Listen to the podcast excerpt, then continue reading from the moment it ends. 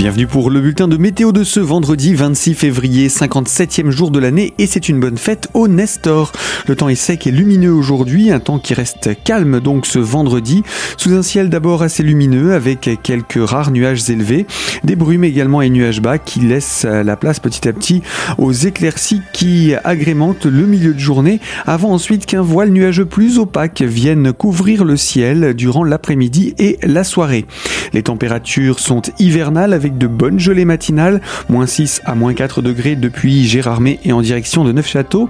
Et pour ce qui est des maximales, elles avoisinent 3 à 5 degrés d'après les prévisions de Météo France.